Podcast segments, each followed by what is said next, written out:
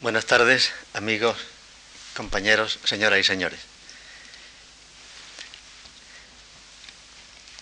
En la sesión de anteayer pretendía ofrecerles a ustedes una obertura al pensamiento trágico, mostrando de una manera muy esquemática el modelo griego, tal como lo piensa Nietzsche en el origen de la tragedia, y el modelo moderno y haciéndoles ver cómo ambos modelos se entrelazan en el pensamiento de Miguel de Unamuno, de tal manera que la originalidad excepcional de nuestro filósofo estaría en haber sabido eh, el ser la encrucijada de ambos modelos. Por tanto, el pensamiento de Unamuno, diríamos, el pensamiento trágico de Miguel de Unamuno, se presenta en una doble escritura. A veces es más el tono nietzscheano, el que está en primera instancia, otras veces es el tono de la modernidad, en que se ve lo trágico como una síntesis imposible entre lo finito y lo infinito. Cabría incluso un tercer modelo que aparece en algún momento en Miguel de Unamuno y que parece anticipar el pensamiento de Freud, que sería el que yo podía llamar el modelo instintual, es decir, el conflicto de dos instintos, el instinto tanático de la disolución y el instinto erótico de la creatividad este tercer modelo se va interfiriendo con los otros dos y como veremos hoy, tal vez tengamos ocasión de ver hoy, es otra de las originalidades de Miguel de Unamuno.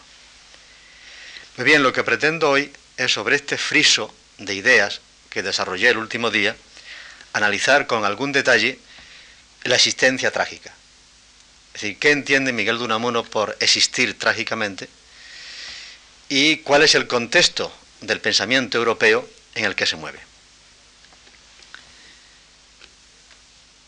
La clave de comprensión del tema de la existencia trágica está ya en el título que le he dado a mi conferencia de hoy, Escisión y conflicto.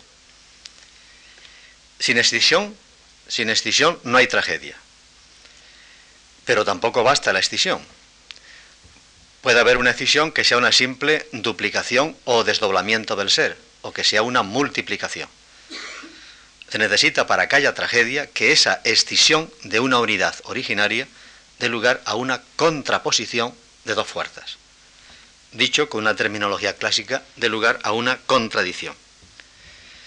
Por consiguiente, es en la tensión de los contrapuestos, de los extendidos y contrapuestos, donde está propiamente la tragedia.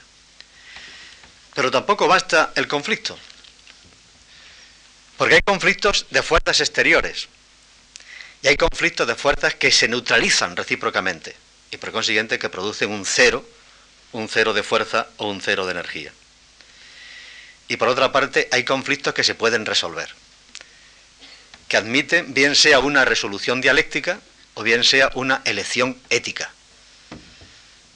Toda la fenomenología del espíritu de Hegel está sembrada de historias de diversos conflictos a nivel de los individuos, a nivel de los pueblos, en que los contradictorios se median entre sí, es decir, reflexionan, lo que llama Hegel la reflexión interna, se niegan recíprocamente y de esta negación determinada de uno por el otro surge una, en síntesis, un tercer miembro o un tercer elemento. En este caso existe una resolución dialéctica de los conflictos. Este no es el caso de la tragedia. Pero también cabe una resolución ética de los conflictos, cuando realmente se puede y hasta se debe elegir por alguno de los antagonistas que tenga mayor valor moral. Y por consiguiente, dentro de la contradicción, uno diríamos está obligado a pronunciarse o a comprometerse éticamente. Luego, lo específico de la tragedia es que se trata de un conflicto que no admite resolución. Y de un conflicto donde los dos antagonistas, que son de carácter interior, tienen la misma altura de valor moral. La misma altura de valor moral. Por consiguiente, no cabe esquivar a los dos contrarios contradictorios, está uno ya de antemano atrapado en el propio conflicto, y por otra parte tampoco cabe resolver ni dialéctica ni éticamente el conflicto, porque los dos contradictorios no admiten mediación posible. Esta intuición de que en la tragedia entran en colisión fuerzas de la misma calidad moral o de la misma altura moral, es, como tantas otras intuiciones, algo que debemos a Hegel. Aunque Hegel, eh, insisto, intentó superar la tragedia en dialéctica, pero fue él uno de los autores que más profundamente ha visto en la esencia de lo trágico. Si recordamos aquellas páginas de la fenomenología del espíritu dedicadas al espíritu moral, al espíritu ético o al espíritu cierto de sí mismo. Y en aquellas páginas analiza Hegel muy brevemente, como ustedes recuerdan, la tragedia de Sófocles Antígona. Y hace ver allí cómo Antígona y Creonte, que son los dos antagonistas, se confrontan entre sí de dos posiciones valorativas, de dos posiciones éticas, ninguna de las cuales admite excepción. Cada una de ellas se presenta con un derecho absoluto, de tal manera que tiene por fuerza que prevalecer frente a la otra. Recuerden ustedes brevemente el tema. Antígona, atendiendo a los dioses de la familia, atendiendo a la ley divina, que es la ley de la sangre de la familia, se ve obligada a enterrar a su hermano que ha muerto en el campo de batalla, una guerra fratricida entre, entre Eteocles y Polinices. Creonte, sin embargo, que representa la ley humana, la ley de la ciudad, quiere que el hermano que ha muerto en una lucha, fratricida eh, quede expuesto eh, en el campo a los animales salvajes que se ceben con su, con su cadáver. Antígona desobedece la orden de Creonte y es condenada a morir, a, separada de su amado Hermón, etcétera, etcétera. Pues bien, lo curioso es que este conflicto se da en el orden ético, en el orden ético. Cada uno de los protagonistas tiene la conciencia, tiene la certeza de poseer la esencia absoluta, es decir, lo universal, lo universalmente valioso. Creonte representa la ley pública de la ciudad, lo apolíneo. Por el contrario, Antígona representa, como decía antes, la ley divina, la ley de la sangre, también la ley de la comunidad ancestral, la ley de la familia. Y cada uno, desde la creencia de que representa el universal absoluto, tiene que hacerse prevalecer frente al otro. El otro es simplemente visto como una terquedad o como una obstinación que conduce a la nada. Y por consiguiente Antígona es destruida por el poder de la ciudad que, eh, en virtud de las leyes humanas, de la ley del nuevo cosmos político, condena a... no puede tolerar la lucha fratricida. Por consiguiente, ven ustedes cómo lo que nos fascina de la tragedia es justamente que no se puede esquivar, porque ya de antemano estamos tomados en ella, que no podemos rehuirla y que no cabe una elección moral por uno u otro de los miembros de la oposición. Esto es lo que ha visto Max Scheller en una bella obrita titulada Para la fenomenología de lo trágico, en la que hace ver, sin citar a Hegel, es curioso este eh, prurito de originalidad que lleva a muchos pensadores a no citar sus propias fuentes, pues bien, sin citar a Hegel, en unas páginas muy precisas sobre la fenomenología de lo trágico, Max Scheller dice que lo propio de lo trágico es que pone en juego relaciones de valor y que estas relaciones de valor son excluyentes y exclusivas. Por consiguiente, no pueden darse conjuntamente. A veces puede incluso ocurrir que no se trate solo de protagonistas o antagonistas dotados de un valor moral positivo, sino de fuerzas interiores o de movimientos interiores de un mismo sujeto o de un mismo acontecimiento. Y sin embargo son movimientos éticamente contrapuestos y excluyentes. Pensemos, por ejemplo, en Ícaro, que es uno de los grandes símbolos de la tragedia.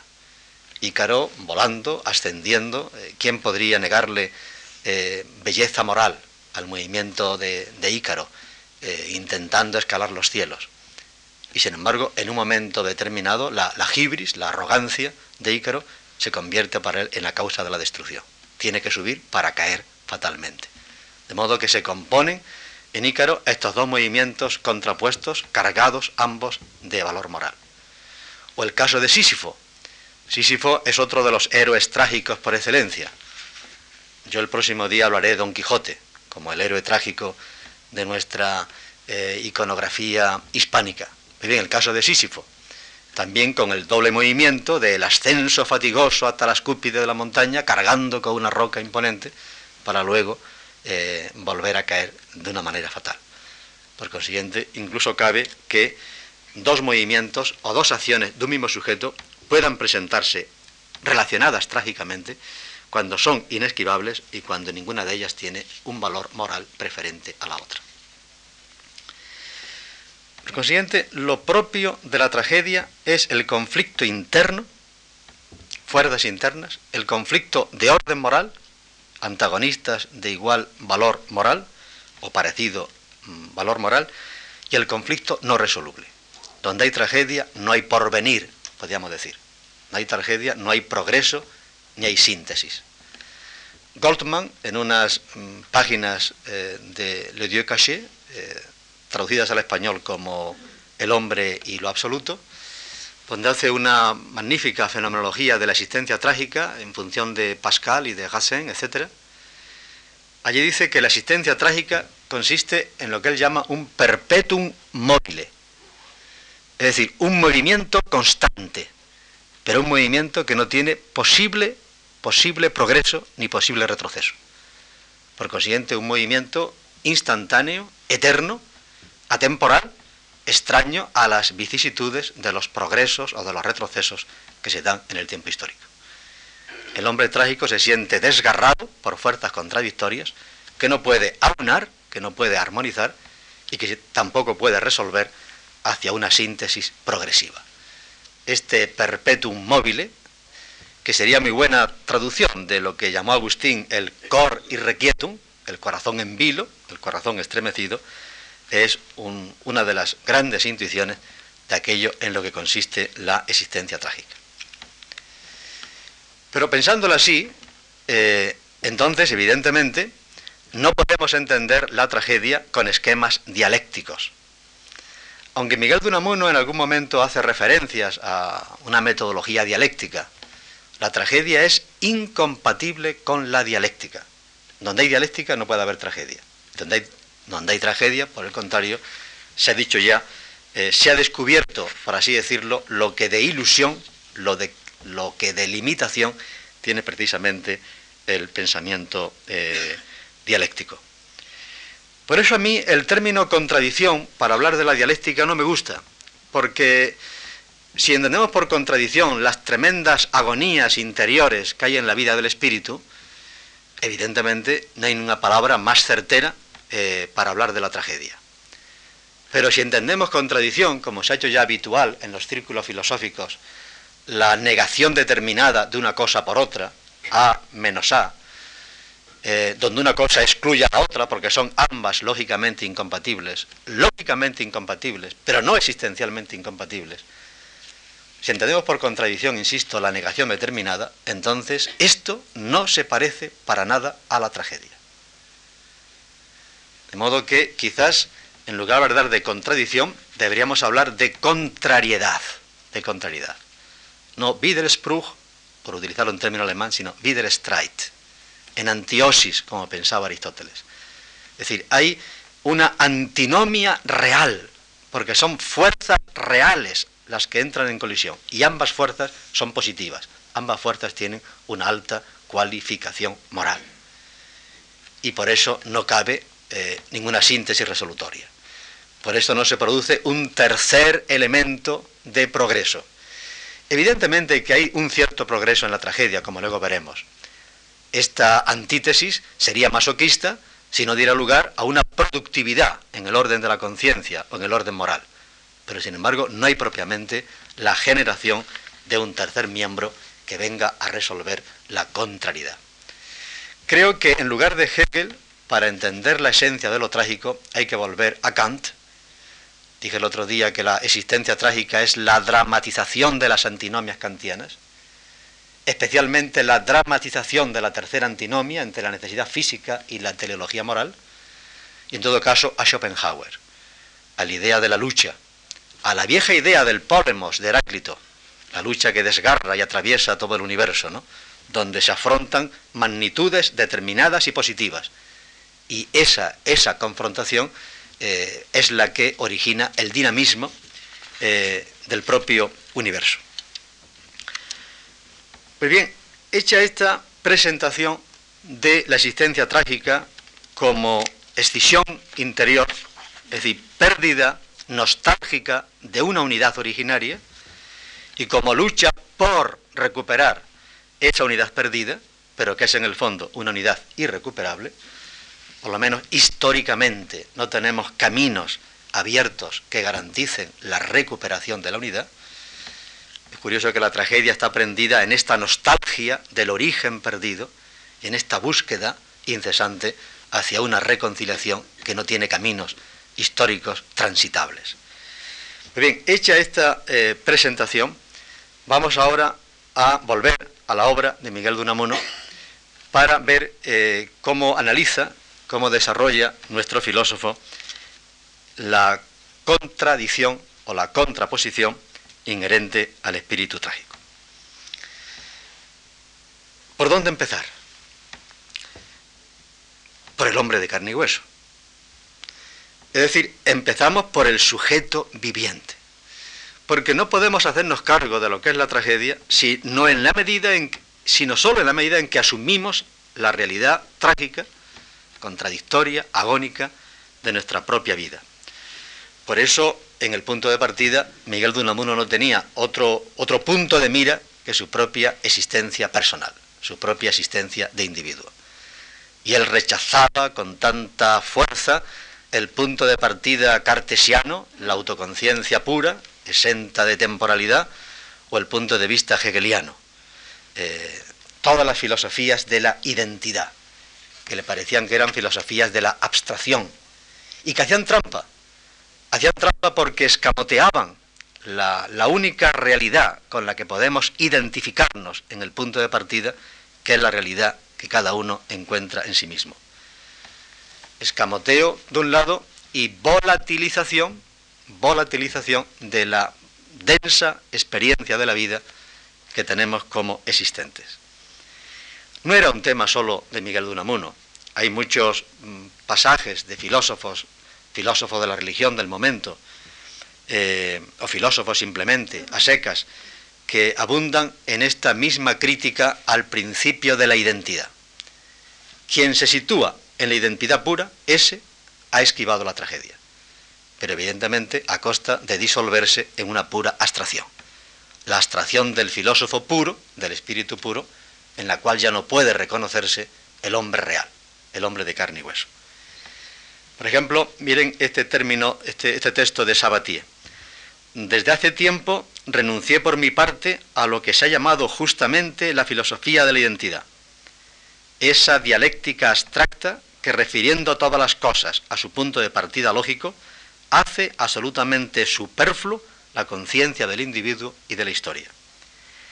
Las contradicciones dolorosas observadas por Pascal en nuestra vida moral y las antinomias insolubles reveladas por Kant en nuestro pensamiento, me parecieron siempre ir más al fondo de las cosas que la deducción ontológica de Platón, de Spinoza o de Hegel. Este es uno de esos textos rotundos con que la nueva filosofía, en Nietzsche, en Schopenhauer, en Kierkegaard, en, tantos otros filósofos, en Sabatier, en Miguel de Unamuno, la nueva filosofía se despedía para siempre, cerraba para siempre el capítulo apolíneo de la lógica de la identidad. Por consiguiente, si queremos hablar con seriedad de la tragedia, no tenemos otro punto de partida que auscultar el propio corazón humano. Y esto es lo que llama, como ustedes recuerdan, Miguel de Unamuno, partir del hombre de carne y hueso. El hombre de carne y hueso es el hombre que siente, el hombre que sufre, el hombre que padece, etcétera, etcétera, el hombre que muere, sobre todo muere, dice Miguel de Unamuno en un texto, sobre todo muere. Sobre todo muere porque el hombre de carne y hueso, la única manera que tenemos de identificar al hombre de carne y hueso es el hombre que se siente mortal. No solo que se sabe mortal, porque todos nos sabemos vagamente mortales, hemos visto morir al otro, no, sabemos vagamente mortales, no, no. El hombre de carne y hueso es el que se siente mortal, porque de algún modo siente ya la muerte, operando a través de las múltiples contradicciones y frustraciones de la propia existencia. De modo que no, no es el que dice ego cogito, luego ergo sum, sino aquel que dice yo sufro, luego yo soy. Y puesto que sufro, soy mortal, soy muriendo. Estoy ya afectado de antemano por el destino de la muerte. Y es esa, es esa embocadura de la muerte, es esa confrontación de la muerte la que pone al individuo existente en la eh, asunción de sí mismo, lo pone en la toma de conciencia de sí mismo. Se siente absolutamente interesado en su existencia. Se siente concernido fundamentalmente por su existencia, precisamente porque se sabe mortal, porque se siente mortal. De modo que aquí, en este yo soy mortal, yo me siento morir, yo vivo luchando ya contra la muerte, aquí tenemos ya el anuncio de lo que va a llamar Miguel de Unamuno la agonía.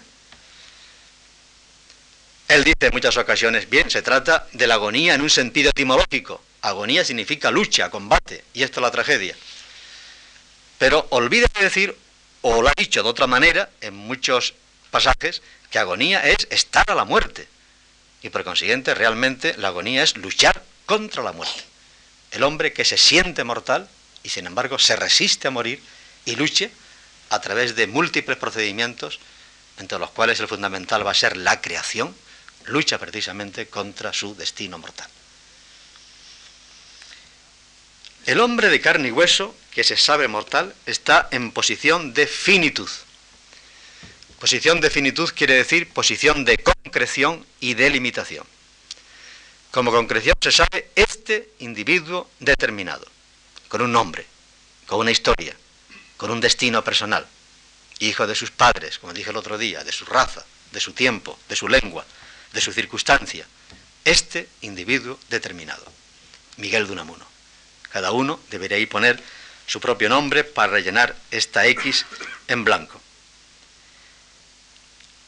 En segundo lugar, se siente en posición de limitación, cercado en cierto modo por el no ser cercado por el no ser esto o lo otro, por el aquí y el ahora, en el sentido espacial y temporal, cercado por la necesidad. Cercado por la necesidad, aunque evidentemente con cierto ámbito, como luego veremos, de posibilidad. Porque en, el puro cerco de la necesidad estaríamos desesperados. Ahora bien, este individuo, hombre de carne y hueso, que así se siente mortal, se siente, no se sabe mortal, dije yo al principio, porque esto es todavía una experiencia vaga, aprendida de terceros. Alguien ha muerto, el otro ha muerto. Se siente mortal. Por consiguiente, el acceso único al existente está en la esfera del sentimiento. Esto es lo que Miguel de Unamuno subraya con una energía y con una constancia eh, en su pensamiento. No se trata de un conocimiento objetivo de lo que somos. Se trata de un conocimiento pático, experiencial, sentimental, si quieren ustedes, si esta palabra no estuviera tan gastada, sentimental de quién somos. No conocemos objetivamente lo que somos, no se trata de una autoconciencia, se trata de una autoexperiencia sufriente. Y a esto llama Miguel de Unamuno conciencia pero consciente de que el término conciencia está ya cargado con todas las connotaciones cartesianas, de una conciencia pura, de una conciencia especular, entonces dice, conciencia quiere decir conocimiento participativo, conocimiento experiencial, ¿eh? es decir, es aquello que sabemos porque lo padecemos, porque lo sufrimos. Y naturalmente conocimiento comunicativo, porque hay una comunicación a nivel del logos, la comunicación objetiva, aquella en la que podemos estar de acuerdo mediante argumentos o mediante razones. Pero hay una comunicación mucho más profunda, hay una solidaridad que genera la miseria, el dolor, etcétera, el cargar con la misma suerte mortal, la solidaridad de los mortales entre los mortales, que es la profundamente comunicativa. Cuando se rompe esta solidaridad del ser mortal, tampoco funciona la otra comunicación lógica u objetiva. Por consiguiente, dice Miguel de Unamuno, somos conciencia, pero no la conciencia autoobjetivadora, sino la conciencia que sabe quién es el hombre porque está sufriendo la condición humana y a través de ella comunica con todos los que sufren un mismo destino mortal. Por consiguiente, el sentimiento revela, el sentimiento nos hace conocer, Esta es una de las cosas más lúcidas de Miguel de Unamuno que luego, a partir de la obra de Heidegger, en Ser y Tiempo, se ha hecho ya moneda corriente en la filosofía. El sentimiento es la revelación de las entrañas, es decir, de todo lo que en el hombre es anterior a la conciencia, pre-reflexivo, pre-objetivo. Y en este sentimiento, de ahí el título de Sentimiento Trágico de la Vida, yo me siento ser como una pasión entre el dejar de ser y entre el tener que ser. Yo siento que me falta el ser y siento que tengo que hacer por ser. Este es el, este es el contenido básico de la experiencia trágica en el punto de partida de Miguel de Unamuno. Yo siento que me falta el ser, a lo que podemos llamar de ser. Siento que continuamente me cerca el no ser, en lo ya pasado, muerto, petrificado y por consiguiente irredento, en lo que no soy todavía, en lo que quiero o, tal vez pueda llegar a ser, pero no estoy seguro, etc. Por todas partes me cerca el no ser. Me siento de ser. Al mismo tiempo, a partir de esa falta, siento la necesidad de hacer mi ser, de tener que ser. Este es el primer conflicto que podríamos llamar entre deshacimiento y perhacimiento. Deshacimiento y perhacimiento de la vida como la expresión la experiencia más radical de lo que es la condición humana. Pues bien, a esto es lo que Miguel de Unamuno llamó congoja, llamó angustia en muchas ocasiones, pero tomando un término bien español y bien recio, lo llamó congoja, apreturas, las apreturas interiores que se experimenta en esta tensión entre el no ser, el no ser ya, el no ser todavía y el tener que ser, el sobreser. La tensión entre el no ser y el sobreser es justamente la experiencia de la congoja. Es verdad que esta experiencia a su vez se puede dejar analizar según los diferentes esquemas del conflicto. Y por eso Miguel de Unamuno define la congoja de muy diversas maneras. A veces la congoja es la experiencia de ser mortal. Y por consiguiente diríamos la, revelación de toda la miseria que se encierra en, esta sencilla expresión, soy mortal. Por tanto, diríamos el temor a la muerte, si la palabra temor no estuviera ya eh, excesivamente eh, gastada. En otras ocasiones, sin embargo, Miguel de Unamuno prefiere hacer un análisis de la congoja como la contradicción entre mi limitación, el dolor entre lo que yo me encuentro siendo como limitado y lo que yo quisiera ser trascendiendo mi propia limitación. Dolor universal por ser todo lo demás sin conseguirlo. Por ser todo lo demás y por serlo siempre. Hay muchos textos de Miguel de Unamuno eh, en este sentido. Y por último, en el tercer esquema del conflicto trágico, al que luego voy a referirme, la congoja sería la tensión entre el amor-compasión y el amor-creación el amor-compasión que nos lleva a solidarizarnos con todo lo que muere, con todo lo que muere incluso en nosotros cada día, y el amor-creación que nos lleva a resistir a la muerte, precisamente tratando de eh, incrementar la vida, tratando de producir más vida. Evidentemente la palabra vida aquí tiene un sentido intencional y no puramente biológico, porque no tiene ningún valor el aumento de la vida material, si realmente eh, con la reproducción de la vida material estuviera unida el aumento de la conciencia, el aumento del valor. Por consiguiente, este es el punto de partida. El sentimiento de la congoja, el dolor como la puerta de acceso a la verdad sustancial de lo que somos, de quién somos como individuos tocados por la muerte, como individuos abocados a la muerte. Por eso cuando la filosofía escamotea la muerte, evidentemente evita lo trágico, pero insisto, al alto precio de disolver al propio sujeto individual. Bien, desde aquí quisiera ahora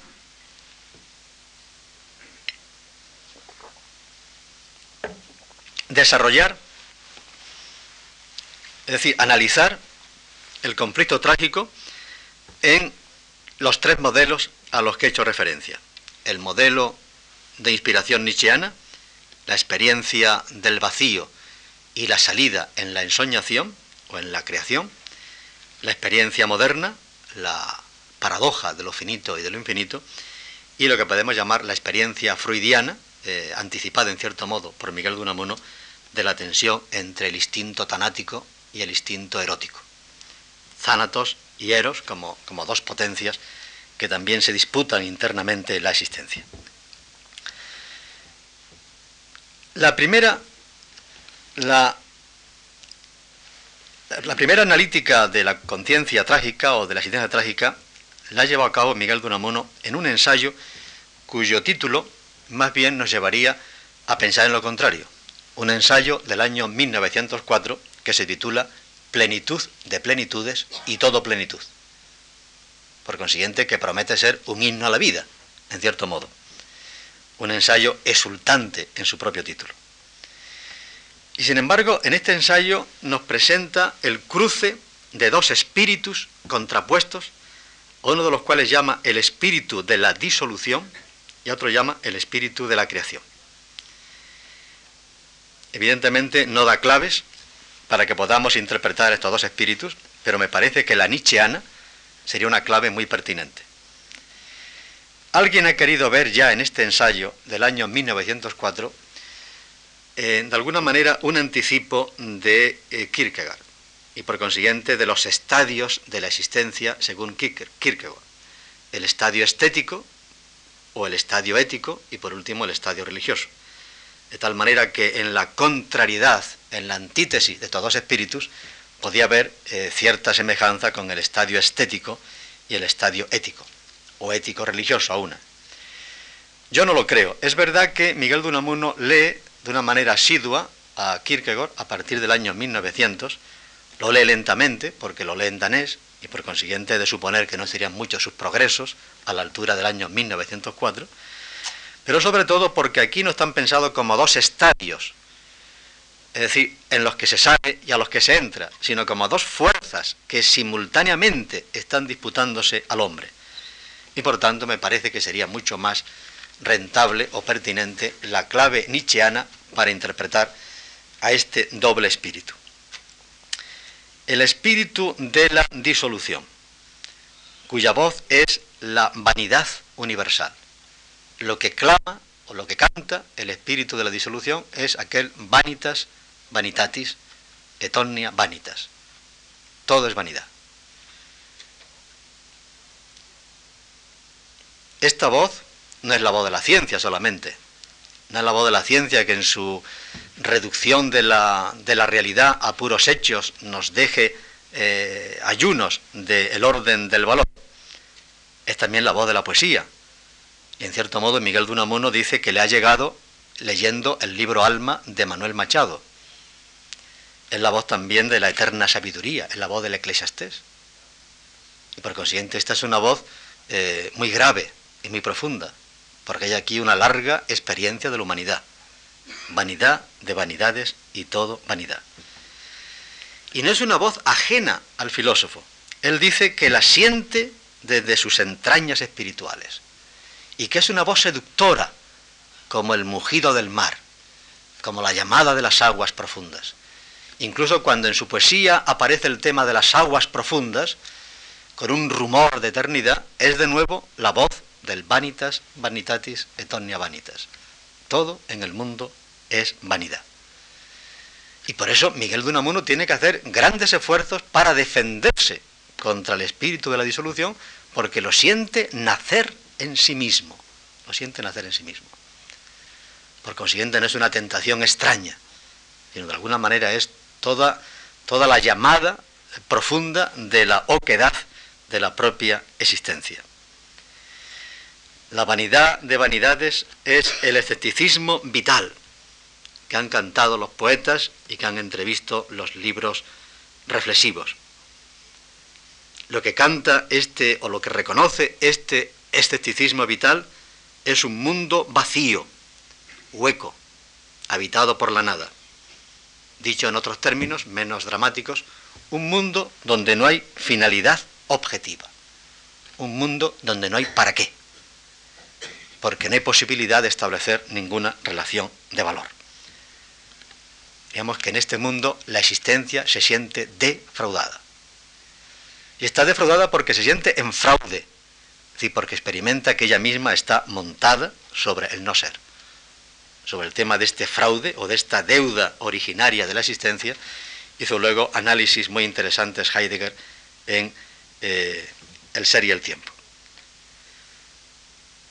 Este es el momento más pesimista, utilizando una palabra entre paréntesis, porque Unamuno se defenderá contra ella. En todo caso dice que es el pesimismo de los fuertes, de los que ven el vacío y no se arredran, sino que le hacen, le salen al frente con el espíritu de la creación. Pero es quizás el momento más pesimista en el pensamiento de Miguel de Unamuno si exceptuamos el último Unamuno de San Manuel Bueno Mártir, donde vuelve a aparecer de nuevo esta extraña seducción del vacío el apetito de la autodisolución, la vanidad universal. Y en este momento Miguel de Unamuno eh, pertenece más que nunca a la constelación de los pesimistas trágicos, Leopardi, Amiel, Senancourt, todos estos espíritus que han sabido mantener la mirada de la esfinge ¿no? hasta, hasta el fondo, sin arredrarse. Hay eh, tantos textos eh, que merecería leer, quizás alguno para que nos sirva de ambientación. Ustedes recordarán posiblemente esta queja unamuniana. Comprendemos todo lo lúgubre, lo espantosamente lúgubre de esta fúnebre procesión de sombras que van de la nada a la nada, y que todo esto pasará como un sueño o como la sombra de un sueño.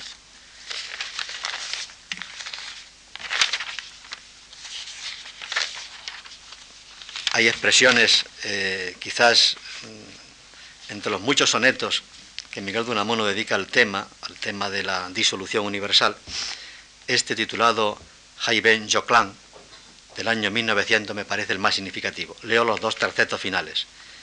Poco a poco, la voz del vasto abismo, como de cuna maternal tonada, canora el corazón, se hundió en sí mismo, donde soñó su muerte disfrazada, del universo entero en cataclismo, y huyendo, al despertar, tocó la nada. Quizá es demasiado rotundo, demasiado, pero es verdaderamente trágica esta experiencia de Ben Jacquelin, que sueña con un cataclismo y cuando se despierta, se despierta en el cataclismo. Es decir, está tocando el corazón de, la nada. Bien, eh, habría tantos otros pasajes que podrían eh, representar este espíritu de la disolución, que como ven ustedes tiene mucho que ver con la experiencia del vacío eh, que teníamos en Dionisos. Y Unamuno, que tiene la necesidad de protegerse contra el espíritu de la disolución, porque de lo contrario, dice él, iría a parar al quietismo, es decir, a la mística del vacío, por consiguiente, que tiene una necesidad vital de, escapar a la tremenda seducción del, espíritu de la disolución, recurre a la desesperada, aquí la palabra está utilizada con toda justeza, al espíritu de la creación. Esto no fue algo momentáneo en su vida, estas vivencias unamunianas del espíritu de la disolución. En algunos momentos dice Unamuno que ha estado tentado de suicidarse en varias ocasiones. En otros, en los recuerdos de niñez y mocedad, nos cuenta una experiencia que tuvo adolescente en Cebeiro, eh, asistiendo a una boda, ya de vuelta de la boda, al atardecer, Miguel de Unamuno, en sintonía con el paisaje que muere, tiene la revelación de que el fondo del ser está vacío. Y lo cuenta de una manera estremecedora y dice, este pensamiento me ha asaltado continuamente en la vida. Por consiguiente, diríamos, no es algo momentáneo, coyuntural, sino que es toda una constante de la personalidad unamuniana. Y frente a esta voz de la, este espíritu de la vanitas vanitatis, responde entonces con el espíritu de la creación, que es el que da lugar a esa especie de himno a la vida, que es el título del ensayo, plenitud de plenitudes y todo plenitud. Ahora bien, esta es una resolución práctica porque lo que significa el espíritu de la creación es dar finalidad a la vida. Pesa la muerte, creer en la vida y en la necesidad de aumentar la vida y de aumentarla no en el sentido cuantitativo, sino en el sentido cualitativo, de hacer de ella una vida valiosa, una vida llena de valor. Y por consiguiente, esta afirmación de la vida como un tiempo de creación apasionada y desesperada del valor moral es lo que podemos llamar idealismo ético. Idealismo ético. La salida la encuentra en Miguel de Unamuno de manos de William James y de Kant en oponer al sinsentido último de la existencia la necesidad de crear sentido. Y de ahí que eh, acabe en cierta manera como un himno religioso a la vida, dice el propio Miguel de Unamuno, este espíritu de la creación.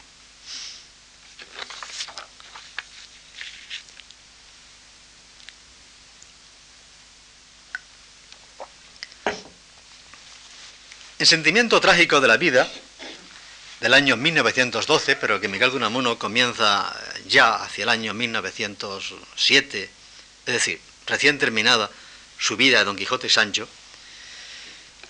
la analítica de la existencia trágica es mucho más precisa y se centra en lo que vengo llamando el modelo moderno, que es la síntesis agónica de finitud e infinitud no la síntesis problemática, como decía Kierkegaard, sino la síntesis agónica o la antítesis agónica de finitud y de infinitud.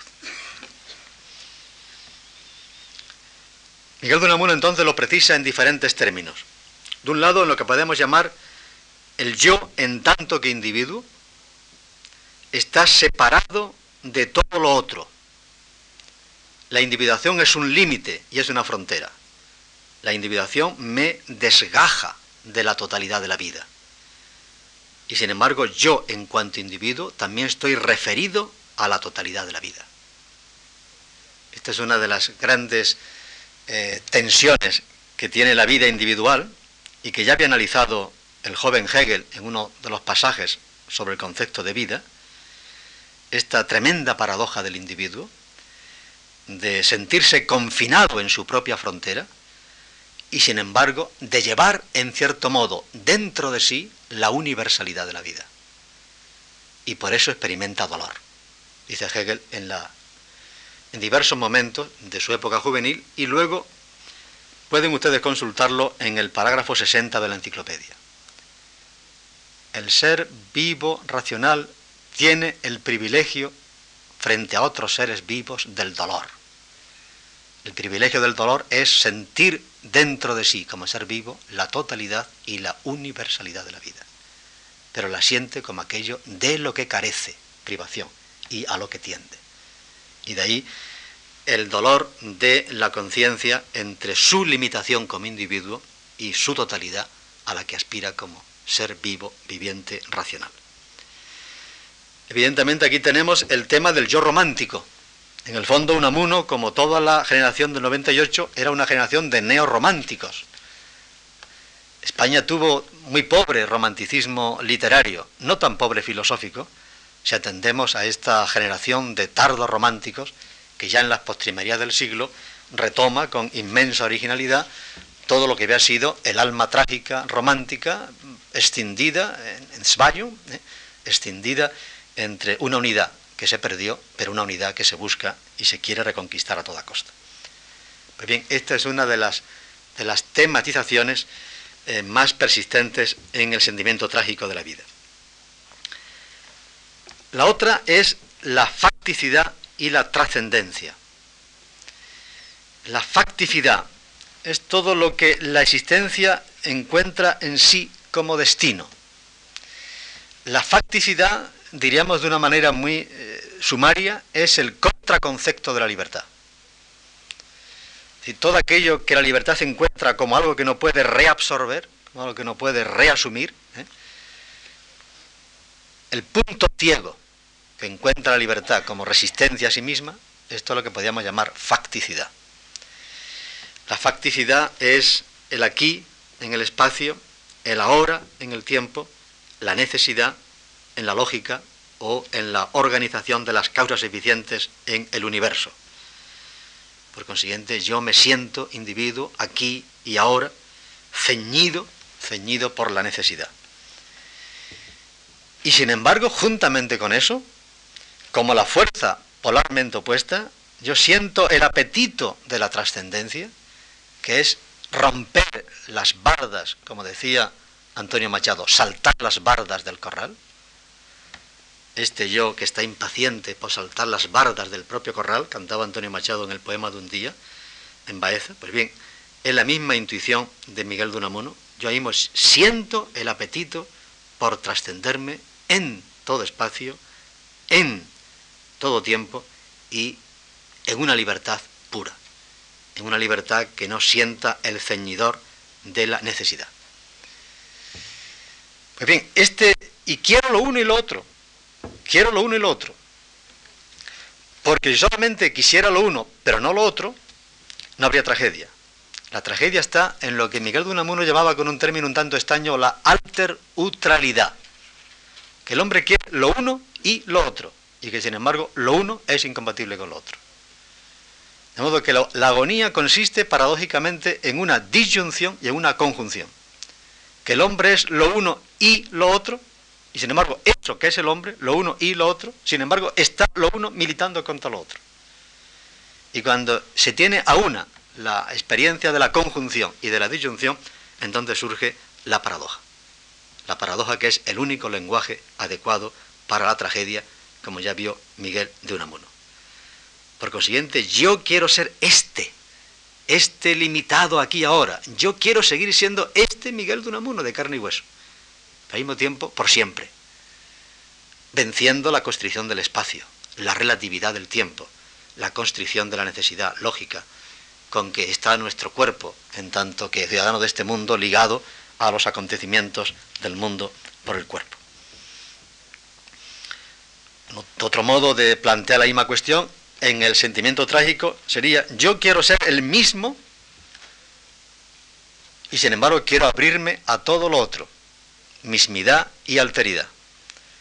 Quiero ser el mismo, constituirme como centro del universo, pero a la vez me di cuenta que si soy centro del universo fácilmente quedo confinado en mi propia soledad. Y por consiguiente quiero a la vez y también abrirme a todo lo otro y dejarme invadir por todo lo diverso a mí. Y esa tensión de la mismidad y de la diferencia es de nuevo una tensión trágica. Insisto que la tragedia está en el conflicto, cuando el conflicto no admite ni resolución dialéctica ni opción ética posible. Kierkegaard había dicho otro modo, y es muy posible que en las páginas del sentimiento trágico de la vida ya esté muy presente el pensamiento de Kierkegaard. Se puede rastrear de muy diversas maneras. Kierkegaard había dicho, yo puedo desesperar de mi finitud por falta de infinitud. Y puedo también desesperar de mi infinitud por falta de finitud. O en otros términos, yo puedo desesperar de mi necesidad por falta de posibilidad. Cuando nos falta posibilidad, nos falta aire para vivir. Cuando todo en nuestra vida se espesa y se hace viscoso y duro como la piedra, entonces se nos petrifica el corazón y desesperamos de la necesidad porque no hay ámbito posible, no hay camino transitable. Desesperamos de la necesidad por falta de posibilidad. Pero si todo fuera posible, si en cualquier momento todo fuera posible, y si no tuviéramos nada que nos radicara en el ser, que nos retuviera en la existencia, algo que fuera un principio de disciplina y de limitación, entonces nos disolveríamos en la pura posibilidad. Y eso lo llama Nietzsche desesperar de la pura posibilidad por falta de necesidad. Lo llama Kierkegaard, perdón. Eh, porque ahora estamos analizando la existencia trágica, insisto, en el modelo de la antítesis de lo finito y de lo infinito. De modo que el hombre desespera por lo uno y por lo otro. Y tiene que buscar, diría Kierkegaard, un equilibrio problemático, pero él creía que era posible en un salto, mientras que Unamuno, eh, que tiene dialéctica sin síntesis y sin salto posible, que es pura agonía interior, piensa que el hombre tiene que asumir esta cruz, este potro de tortura, en el que se encuentra desgarrado entre el apetito de la trascendencia y el cerco de la facticidad. En otros momentos, Miguel de prefiere presentar en la analítica de la existencia lo que he llamado el tercer esquema, el esquema instintual eh, freudiano, eh, el apetito de la muerte y el eh, apetito del amor. ¿Por dónde pudo venirle? La verdad que en sus obras son escasas las referencias a Freud. yo más bien creo que el camino por el que Miguel de Unamuno llegó a esto fue el análisis del eros platónico. No olvidemos que Miguel de Unamuno era profesor de filología griega y cada día eh, comentaba textos griegos a sus alumnos en Salamanca y durante años uno de los textos de comentario eh, asiduo era eh, Platón y concretamente el banquete de Platón. El Fedón, el Fedro, pero el banquete de Platón. Yo he tenido la oportunidad de consultar estos textos y uno de los pasajes que subraya Unamuno es justamente el dedicado al Eros, al amor. Eros que sufre, es un daimon, como ustedes recuerdan, es un demonio, un demonio del intermedio, un demonio del intermedio, como todos los demonios, son seres monstruosos, seres híbridos, que tiene en sí una doble herencia incompatible. Y por eso, en cierto modo, el destino de Eros es un destino trágico. Platón no se atreve a decirlo, porque en el fondo Platón es un optimista, ¿no? Pero Eros tiene un destino trágico.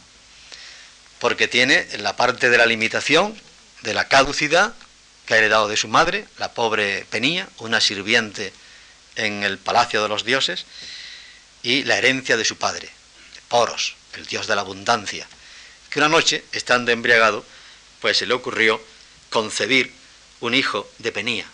O bien Penía se arrimó a Poros tratando de hacerle un hijo. Y de este extraño eh, ayuntamiento no consentido por ambas partes surgió el daimon del así, que es Eros. Y Eros es a la vez apetito de trascendencia, insiste muy claramente Platón, por eso Eros persigue la inmortalidad a toda costa y la persigue a través de la reproducción de la carne, que es la la cadena de inmortalización que no está más al alcance de la mano, y la persigue a través de la obra de la virtud, lo que llama Platón la inmortalidad en la belleza, en la producción del bien o del valor, ¿no? Eros, Eros persigue eh, por todos los caminos de la vida, eh, va iluminado por este apetito de lo que ha perdido y de lo que sin embargo le hace falta. Pero a la vez, como pesa en él la herencia de, de su madre Penía, Eros siente una tremenda melancolía por todo lo que se disuelve. Miguel de Unamuno llamará a esto con el nombre de compasión. El amor en el fondo es compasivo. El amor es compasivo porque el amor es solidaridad. Y la auténtica solidaridad no está en el orden del logos, está en el orden de la pasión. Toda una gran tradición estoica que más tarde fue eh, reanimada por el cristianismo, nos hace pensar que la auténtica solidaridad entre los hombres está en lo universal abstracto, está en los grandes ideales, etc. Está en que somos seres racionales. Todo eso es verdad, pero es media verdad. Y desde luego incluso puede ser una eh, piadosa eh, mentira si falta la otra verdad, que lo que liga a los mortales en solidaridad es el sentimiento de su propia caducidad. Que la auténtica solidaridad está en el dolor. Por eso tan instintivamente se nos da, se nos va el corazón con el que sufre. Por eso se nos contagia tanto y contagiamos tanto de manera casi inmediata nuestro propio sufrimiento. Porque la solidaridad radical, esto ya lo vio muy bien entre otros Rousseau o Schopenhauer, la solidaridad no está en la naturaleza racional. Esta en todo caso sigue sigue tratando de universalizar en la razón una experiencia de la solidaridad o de la universalidad en la vida caduca, en la vida perecedera. Por consiguiente, el propio Eros es ya la tensión entre el amor-compasión y el amor-creación. Porque la única manera con la que respondemos eh, de manera responsable eh, al amor-compasión es crear. En esto Nietzsche le ganó en un amuno la carta a Schopenhauer. Schopenhauer hubiera dicho, basta la compasión como la, última virtud natural, la última virtud natural. basta la compasión para fundar la ética. Sin embargo, eh, Miguel de Unamuno ha leído en Platón, ha leído en Platón que el amor es apetito de trascendencia y que por consiguiente no basta la compasión, sino va acompañada de creación, es decir, de resistencia a lo que perece y de amor a la vida tan apasionado que le lleve a uno a comprometerse con ella. Y de ahí creo yo que entró, creo, por lo menos sugiero esta posible vía en la analítica del eros platónico, entró dentro del pensamiento de Miguel de Unamuno la contraposición de los dos instintos, el instinto tanático de la disolución, el instinto erótico de la creatividad. Si quisiéramos ahora resumir todas este, este análisis que hemos desplegado de la, de la existencia trágica, diríamos, todo en el fondo se reduce a muerte e inmortalidad. A muerte y ansia de inmortalidad. A experiencia de la muerte a través de las múltiples formas que tiene nuestra vida y lucha contra la muerte, agonía. Y la, la lucha que Unamuno tiene a mano y le parece más productiva para resistirse a la muerte es justamente el ansia de inmortalidad, el ansia de no morir. Bueno, naturalmente eh, se podría decir que esto es un pío deseo y que aquí hay una salida en falso y que en el fondo que pueden nuestros deseos, por muy fuertes que sean, contra la evidencia de nuestro ser mortal. Por tanto, diríamos aquí, eh, parecería como si la tragedia denunciara toda su problematicidad, toda su fragilidad. Y no piense así Miguel de Unamuno. No se entiende bien a Miguel de Unamuno cuando se habla del deseo de no morir. Ni siquiera cuando se dice que hay una exigencia de no morir, una especie de postulado moral en el sentido kantiano y por consiguiente que sería imposible la vida moral si de alguna manera no presuponemos la posibilidad de una reconciliación en el futuro entre la vida moral y la felicidad. No, no. No es el deseo de no morir, que es un buen deseo, pero bastante ebrio. Tampoco es el postulado de la inmortalidad a la kantiana, no es la mera exigencia de la inmortalidad, sino que es un apetito real de la vida por afirmarse en sí misma. Y a eso lo llama Miguel de Unamuno conatus, conatus. Sí, Miguel de Unamuno siente esto como ansia. Ansia es una de tantas palabras españolas que reganó él. La palabra gana o desgana, la palabra saña, ustedes qué tremenda palabra, saña, la palabra ansia. Ansia no es simplemente deseo, ni siquiera un deseo desenfrenado, absorbente, obsesivo, sino que ansia es algo que experimentamos en el dinamismo mismo de la vida. De modo que la vida es tanto, paradójicamente, tanto experiencia de muerte como experiencia de que hay algo eterno en el hombre. Experiencia de algo eterno en mí. Y por eso Miguel de Unamuno citaba con tanta insistencia aquel texto de Spinoza en la ética, nos experimur eternos ese. En cierta medida experimentamos en nosotros mismos un poder de eternidad. Evidentemente Spinoza le dio a esto una solución por el orden geométrico, el orden eterno y abstracto de las razones, mientras que Miguel de Unamuno le dará una salida por el, apetito de la vida a ser más vida. Y a ser más vida en el sentido de a producir más valor. En cualquier caso, aun suponiendo que se tratara, es decir, que no tomáramos en serio el, tema del conatus, al que de una y otra vez se refiere Unamuno como una fuerza que experimenta la vida en su auto afirmación a más vida, aunque no fuera así, podríamos tomar en cuenta lo que Miguel de Unamuno llama en algún momento la lógica del sentimiento.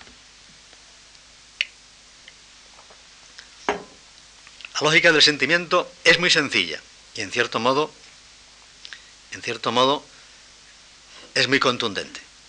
Porque lo necesito es, tiene que ser. Porque lo necesito es. Observen ustedes que esto a la luz de la razón es, un desatino, porque lo necesito es. Evidentemente tenemos que introducir alguna mediación para hacernos comprensible esto. Pero en el fondo lo que dice el sentimiento es necesito, tengo que contar con, necesito de, tengo que contar con, luego creo, luego creo. Estos son los tres pasos en los que bien el sentimiento, bien el mito, bien la fe moral o racional actúa necesito de, necesito inevitablemente de, tengo que contar con, luego creo. Es decir, luego pongo, luego produzco eh, eh, aquello de lo que necesito. Vean ustedes que esta es la única lógica ontológica. Con esto quiero decir, esto es lo, el único argumento ontológico posible está en el orden del sentimiento que es aquel en que pasamos de la necesidad de algo a la afirmación con la voluntad de la existencia de algo. Esto no funciona en el raciocinio y por eso el argumento ontológico no, no, ha sido en general, eh, iba a decir no ha sido bien acogido, esto no es cierto, porque saben ustedes que hay muchos filósofos que se han acogido al argumento ontológico, pero en general diríamos eh, ha sido uno de los temas disputandos de la filosofía el argumento ontológico. Pero la lógica del sentimiento es el argumento ontológico. Necesito de, tengo que contar con, luego creo. Es la lógica del deseo. Y esta lógica del deseo no es una lógica inconsistente, absolutamente banal. Pues bien, eh, Miguel de Unamuno pudo aquí acogerse acá, no lo hizo. No conoció una nota, creo que es una nota, si no recuerdo mal, de los fundamentos de la metafísica de las costumbres en que dice Kant, casi diríamos eh, anticipando una objeción que luego va a hacer suya eh, Feuerbach. Dice Kant, esto se puede aplicar a cualquier deseo. Evidentemente sería un frenesí que fuéramos por ahí pensando que nuestros deseos se nos convierten en realidades, un alma infantil. No, no, esto no se puede aplicar a cualquier deseo. Pero hay deseos, dice Kant en esa nota, que expresan necesidades profundas del ánimo, del ánimo en el sentido moral de, la persona, necesidades profundas del ánimo, es decir, necesidades esenciales, podemos entender esa nota de Kant, y en estos casos sí tiene sentido, dice él, la lógica que concluye, porque lo necesito es, tiene que ser. Por consiguiente, evidentemente esto es una cuestión disputanda, que yo no pretendo cerrar en esta noche, pero quiero hacer ver que la cosa en un amuno no es simplemente el griterío del corazón que de algún modo quiere frenéticamente eh, resistirse eh, a la experiencia de la muerte. No, no, no. Es la resolución práctica eh, de una ansia de inmortalidad que sentimos, que sentimos, dice él, desde nuestras entrañas espirituales. Pues bien, la voluntad de no morir, la voluntad de no morir es la voluntad de crear valor de crear valor. A Miguel Unamuno se le ha acusado de ególatra, y lo fue bastante, sin duda alguna. Yo ornitorrinco, decía Ortega que tenía. Ya llega don Miguel de Unamuno con su yo por delante, agrediendo. Un yo excesivo. Quizás una de las grandezas y también posibles miserias de la vida española de la República es que coincidieron grandes hombres con yoes, con yoes excesivos si pensamos en Miguel Donamuno, en Ortega y Gasset, en Don Manuel Azaña, eh, que eran eh, prácticamente personalidades incompatibles, porque cada uno quería ser todo el país. Pues bien, evidentemente en Miguel de Unamuno hay una egolatría, un cierto culto al yo. Pero eh, no se advierte o no sabemos diferenciar lo que es mera egolatría psicológica y lo que yo llamaría que es un egotismo moral porque esta voluntad de no morir no es el apetito solo de un individuo, es la voz clamorosa de la conciencia. Y esta voluntad de no morir lo que quiere es justamente eternizar el valor, el valor moral. Quiere el porvenir de la conciencia, dice él. Por consiguiente, quiere la conciencia absoluta. Por lo tanto, eh, precabémonos de identificar excesivamente, diríamos, eh, lo que es un planteamiento de carácter trascendental de lo que es un planteamiento puramente psicológico.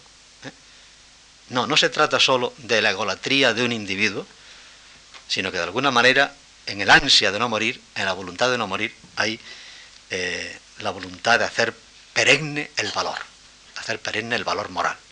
Para Unamuno el valor por antonomasia es el valor moral, la humanidad como fin en sí. Y por eso la voluntad de no morir tiene que traducirse en el espíritu de la creación, el espíritu de la creación. Si no, no es verdad voluntad de no morir. La voluntad de no morir, en tanto que voluntad moral de perpetuar el valor, tiene que crear.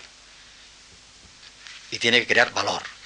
Y en esto consiste, como decía antes, el idealismo ético de Miguel de Unamuno, que está básicamente inspirado en Kant. Y termino por el día de hoy. Hemos visto las distintas suertes y contrariedades, antítesis, eh, que se disputan eh, a la existencia trágica. Miguel Duramuno, en última instancia, las va a representar de una manera intuitiva en dos personajes, el personaje al que podemos llamar escéptico y el personaje al que llamaríamos místico. Dicho en otros términos, la razón y el corazón. En el fondo del abismo, estos dos personajes se dan un abrazo entrañable. Abrazo entrañable. Es decir, un abrazo que sirve a cada uno para apoyarse y para reafirmarse frente al otro. ¿Qué es la razón aquí, en este planteamiento? Bueno, la razón básicamente la entiende Unamuno como el entendimiento. De hecho, uno de los de una de, diríamos, las avatares de su vida intelectual fue la pérdida de un concepto dialéctico de racionalidad para ir a dar a un concepto muy estrecho, muy, muy menguado y positivo de lo que podríamos llamar la razón como el entendimiento. La razón es el entendimiento que analiza y que establece relaciones en lo que analiza. Y por consiguiente es lo que él llama la razón es en última instancia escéptica escéptica, por este carácter de análisis in infinitum. ¿Qué entiende por corazón Miguel de Unamuno? El corazón es la sede de las necesidades afectivas. Pero naturalmente con esto hemos dicho muy poco. Diríamos también, el corazón es la sede de las necesidades valorativas.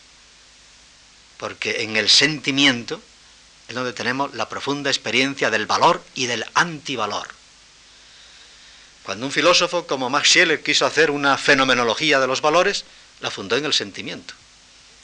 Los sentimientos son la, sede de las necesidades afectivas, es también la sede de la creatividad de los valores. Por consiguiente, el corazón aquí es sentido precisamente como el órgano del valor. Y estos dos antagonistas, que son dos personajes que Miguel de Unamuno lleva en sí mismos, media alma de escéptico, media alma de místico, estos dos antagonistas se abrazan en el fondo del abismo y se transforman. Se transforman sin generar un tercero. Se transforman sin reconciliarse en una falsa aveniencia. Pero se transforman. No son los mismos después del abrazo.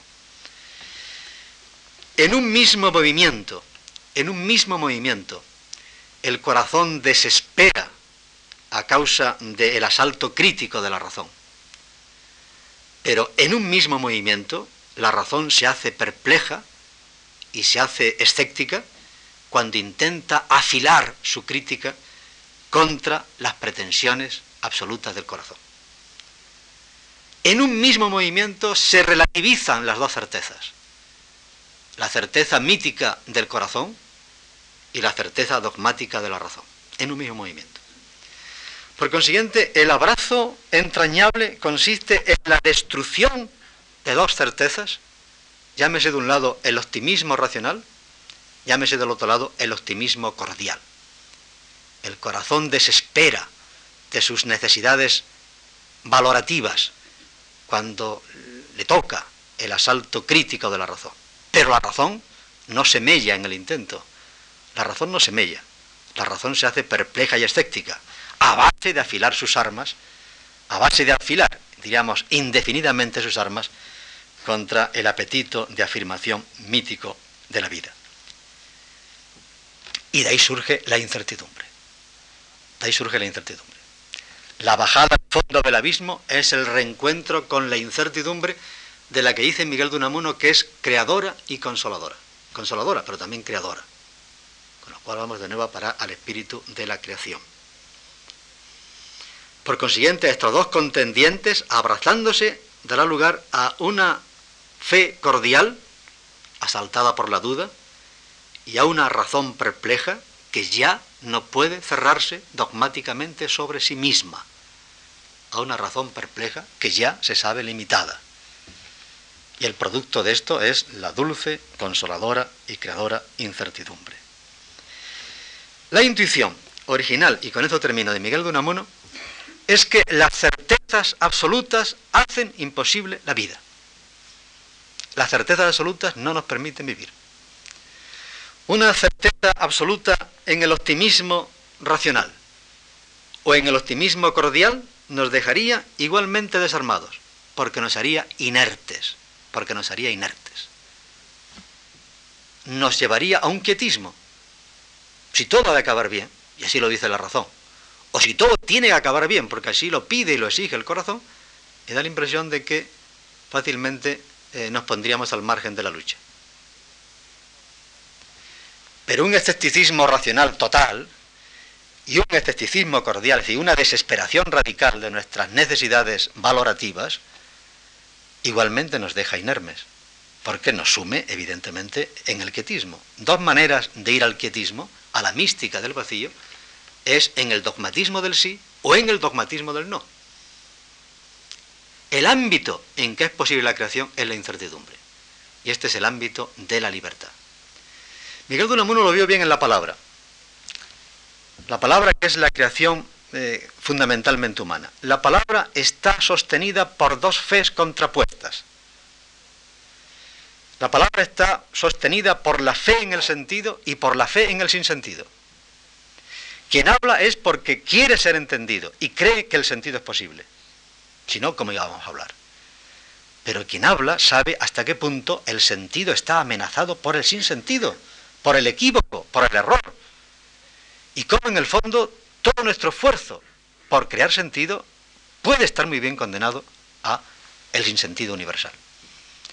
Los auténticos creadores de la palabra han sentido agónicamente esta doble fe en el sentido y en el sinsentido, como los dos supuestos en los que es posible la palabra. Quien cree que el sentido está siempre asegurado, ese ya no habla. Quien desespera radicalmente del sentido, ese tampoco tiene por qué hablar. Sino que justamente la, la voluntad de la palabra es la experiencia agónica de la doble fe contrapuesta. Pues bien, este es el punto al que nos quiere llevar Miguel de Unamuno. En el abrazo entrañable de la razón y del corazón se baja al abismo. Y este es el abismo de la libertad. Es decir, este es el reino consolador y creador de la incertidumbre. Muchas gracias.